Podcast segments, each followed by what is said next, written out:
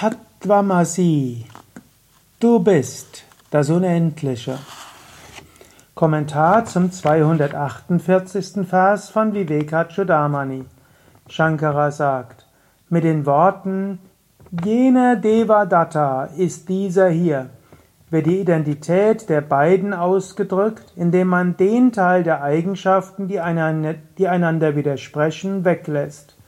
Genauso erkennen die Weisen im vedischen Schlüsselsatz Tattvamasi, das bist du, wenn die sich widersprechenden Eigenschaften von das, Tat und du, Tvam, weggelassen werden, die Untrennbarkeit von absoluter Wirklichkeit und Einzelseele. Ich hoffe, du hast den 247. Vers auch schon gelesen und meinen Kommentar dazu gehört oder gelesen oder als Video gesehen. Dort bin ich nämlich darauf eingegangen.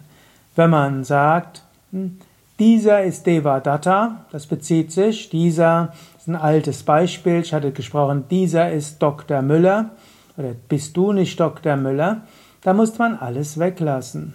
Und so ähnlich auch, es gibt dieses Beispiel, dieser ist Devadatta, hm, dieser Devadatta heute ist 20 Jahre älter, er hat andere soziale Position als früher, er hat einen anderen Beruf, er hat eine andere Hautbeschaffenheit, vielleicht die Haut, die Haarfarbe ist anders, jetzt grau oder weiß geworden.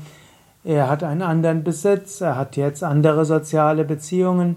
Wenn du sagst, dieser ist Devadatta, dieser ist also ein Mensch, der Devadatta früher hieß, dann, der hat vielleicht sogar den Namen und alles geändert.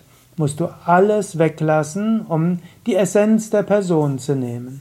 Und dann stimmt es, dieser, der damals als Devadatta bezeichnet wurde, der heißt jetzt heute anders, hat einen anderen Beruf, hat andere Hautfarbe, andere Haarfarbe, andere, äh, ja, hat vielleicht andere Gesundheit, anderen Beziehungen, trotzdem dieser ist Devadatta.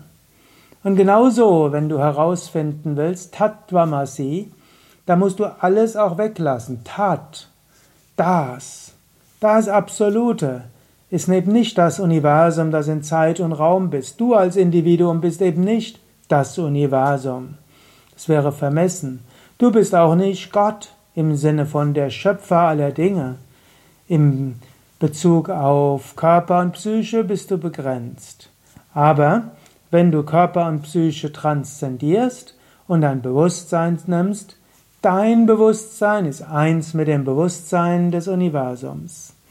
Und wenn du von Körper und Geist abstrahierst und wenn du im Universum von physischen Astral- und Kausaluniversum abstrahierst, was übrig bleibt, Atman, das reine Selbst, und im Universum das reine Bewusstsein, Tattvamasi, das Bewusstsein in dem gesamten Universum, Tattvamasi, das bist du.